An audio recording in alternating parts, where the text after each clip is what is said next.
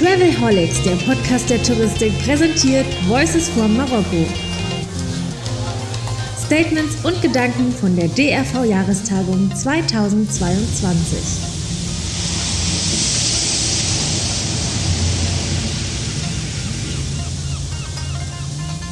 zu den Voices von Marokko von der DRV-Jahrestagung 2022 in Tagasud im Travelholics Podcast. Mein Name ist Roman Borch und ich treffe Ralf Fieke. Ralf Fieke ist äh, Gründer und äh, ja, CEO von Fairweg. Fairweg, das ja, ist es. Äh, erstmal hallo Ralf.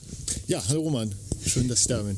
Ja, freue mich auch. Und äh, die Frage ist tatsächlich, die sich mir gerade stellen: Ist es das erste nachhaltige Reiseportal im Online-Bereich, was ihr entwickelt habt und an den Start gebracht habt im letzten Jahr, glaube ich, ne?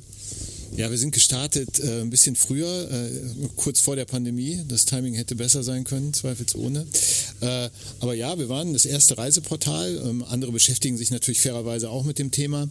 Aber in der Art und Weise, wie wir das machen, sind wir naturgemäß davon überzeugt, äh, dass wir das erste und äh, vielleicht einzige sind. Ähm, da scheiden sich die Geister. Aber in der Tat machen wir es so, dass wir nur nachhaltig zertifizierte Produkte dort anbieten und eben auch buchbar machen muss ich fragen, weil die große Herausforderung, die sich mir da stellt, und da kommt mein Background beruflich auch ein bisschen dazu aus dem IT-Haus, ähm, die Datenlage ist ja kompliziert. Also wie habt ihr die Kriterien entwickelt, nach denen ihr sagt, okay, das sind nachhaltige Reiseangebote, die auf unserer Plattform exklusiv und ausschließlich verfügbar sind? Also äh, die harte Währung sozusagen sind an der Stelle Zertifikate, die machen es einfach. Das heißt, wenn ein Hotel sich schon mal äh, einer Prüfung unterworfen hat, die entsprechend dann auch äh, auditiert wurde vor Ort, dann können wir uns darauf verlassen. Ähm, das ist unsere wichtigste Bezugsquelle sozusagen. Also harte Daten, gültiges Zertifikat macht die Sache natürlich sehr einfach und auch für den Kunden, für die Kundin auch sehr belastbar. Also die wissen dann sofort, okay, da gibt es eine Transparenz, das kann ich nachforschen. Das reichern wir an mit ein paar Kriterien. Das heißt, wir lesen zusätzlich auch die Nachhaltigkeitsberichte der jeweiligen Hotels, schauen, wo die aktiv sind, was wir an Zusatzinformationen liefern können. Und das ganze Paket macht dann eben unser Portfolio aus. Und ich steige als User, das ist ja eine Online-Plattform, fairweg.de, ich steige als User dort ein und suche nach anderen Kriterien, als ich es als auf sonst üblichen Reiseportalen mache. Ganz genau. Also wir haben einen Score, ja, der äh, beleuchtet äh, verschiedene Teilbereiche, wie aktiv äh, eine Unterkunft dort ist. Und die habe ich natürlich auch gespiegelt in den Suchkriterien. Das heißt, ich kann schauen, äh, gibt es vegane Kost, ähm, ich kann äh, suchen nach energieeffizienter, äh, energieeffizienten Management dort, Abfall. Also alles Dinge, die man normalerweise so nicht filtern kann. Bei Interesse kann man die bei uns als Attribut eben finden. Das finde ich großartig und ich denke mir, dass der Vertrieb, der da draußen äh, in Reisebüros sitzt oder in anderen, auf anderen Plattformen sagt, eigentlich wäre das genau das, was wir ja auch bräuchten. Ist das so, dass ihr sagt, nee, das ist jetzt eigentlich unser ja, USP und großer Vorteil oder denkt ihr auch drüber nach, das zu öffnen, um damit, sagen wir mal, den Tourismus insgesamt nachhaltiger zu gestalten? Jein. Klare Antwort, das sind die Antworten, die ich liebe bei den Geschichten. Ich verstehe das völlig. Hätte ähnlich geantwortet, wenn ich das gegründet hätte. Aber natürlich äh, hat man eine Hoheit nie für immer, oder? Nein, natürlich nicht. Und das Thema ist ja auch wichtig. Also äh, das, das Ja im, im Jein bezieht sich natürlich darauf, dass wir uns freuen, wenn viele sich mit dem Thema auseinandersetzen, weil das ist ja jetzt nicht der Stein der Weisen, den äh, nur wir besitzen, sondern wir freuen uns, wenn auch andere sich mit dem Thema beschäftigen. Wenn wir da an der einen oder anderen Stelle unterstützen können, tun wir es gerne, ohne natürlich so ein bisschen dann auch unser eigenes Geschäft aus den Augen zu verlieren. Habt ihr äh, eigentlich analysiert im, im Vorfeld oder jetzt auch während des Betriebes, ob es international vergleichbare Projekte gibt? Also ist es irgendwo, gibt es Role Models, wo man sagt, ja, die machen das schon richtig gut in anderen Märkten? Haben wir geschaut. Also wir haben ehrlicherweise nichts gefunden, dass das so macht, wie wir es angehen. Also ohne jetzt um Gottes Willen zu sagen, dass wir hier perfekt sind.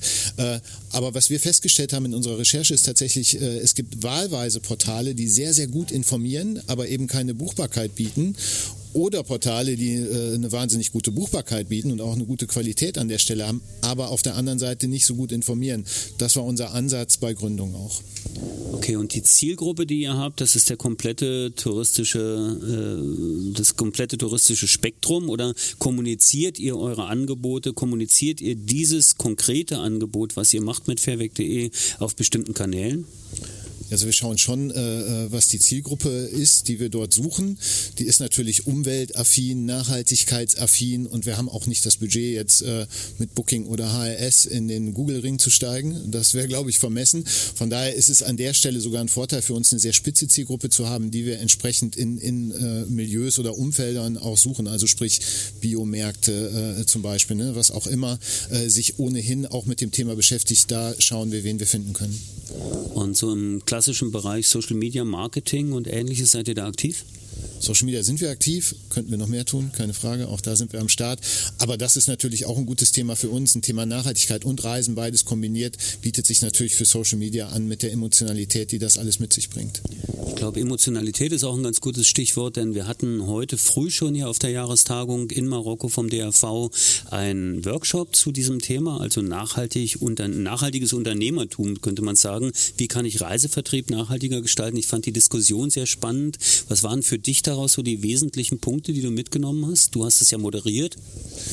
Ja, ich habe ähm, äh, mitgenommen oder auch festgestellt während dieser Diskussion, dass man äh, natürlich nicht, und das wissen wir schon länger, mit der Moralkeule äh, äh, das Thema angeht, sondern wirklich versucht, es sowohl im Vertrieb als aber auch eben bei Kundinnen und Kunden in die Köpfe zu bekommen und dass das ein Prozess ist. Also wir werden das nicht von heute morgen auf morgen hinbekommen, leider äh, muss ich dazu sagen, aber wir müssen da wirklich äh, uns auf den Weg machen und sensibilisieren und überzeugen und dann kommt der Rest von alleine, habe ich so für mich mitgenommen.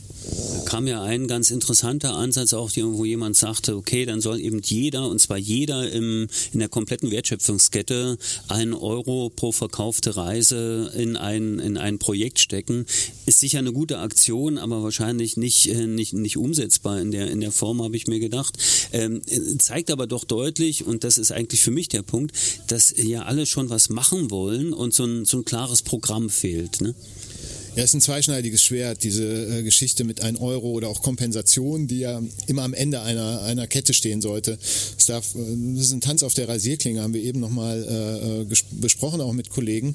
Das heißt, es darf natürlich nicht der Eindruck entstehen, entstehen, umso mehr ich kompensiere oder umso mehr ich spende, umso mehr kann ich auch reisen, weil das ist nicht der Kern des Problems. Der Kern des Problems ist, dass wir äh, aus fossilen Brennstoffen raus müssen und vermeiden müssen. Und dann kommen wir ganz schnell in den Bereich Greenwashing. Das heißt, man sieht, das ist wirklich eine Gratwanderung Gratwanderung, wo tue ich was Gutes, was zweifelsohne richtig ist und wo ist aber die Grenze zum Freikaufen dann. Also wir müssen es äh, wirklich kombiniert betrachten. Vermeidung steht über Kompensation. Ich habe ja die, die äh, Anstrengungen zum Beispiel von der RTK auch, denn die sind wir ja äh, mit aktiv, dann mit verschiedenen äh, Paketen arbeiten die und bieten die im Verkauf an. Natürlich erst nach der Buchung, wo es dann schwierig Geschäft mit der Angst ist natürlich immer ein bisschen komplizierte Geschichte und das mit der Moralkeule, so schön, wie du das so schön gesagt hast, das ist natürlich auch so. Wir werden ja heute noch einen Vortrag hören äh, vom Andreas Mazarakis zum Thema äh, äh, ja, Klimagesundheit und wie, wie, wie wird das Reisen in der Zukunft überhaupt sein. Was ist deine persönliche Einstellung Richtung Reisen, sagen wir mal 2025 bis 2030? In, aus deiner Sicht, wie wird, wird sich das Reiseverhalten, die, aber auch damit der Markt, die Reiseangebote äh, ja, signifikant ändern? Hoffe das, wobei beim Signifikant, äh, wie gesagt, ich habe es eben schon mal kurz erwähnt, das ist ein Prozess. Ja. Äh, ich habe gesagt, es ist kein Sprint, es ist ein Marathonlauf, aber den sollte man schnell laufen. Ja. Ich glaube, das ist vielleicht ein Bild, äh, das ich da nutzen möchte. Das heißt 2025, das sind von jetzt zwei Jahre knapp. Ja. Äh, da sehe ich es noch nicht. Äh, ich hoffe aber, äh, dass wir, wie gesagt, uns da auf die Reise machen in der Sensibilisierung von allen gemeinsam, ja, Veranstalter, Reisebüros, Kunden, alle müssen daran und das geht nur zusammen und wir müssen uns auf den Weg machen, keine Frage.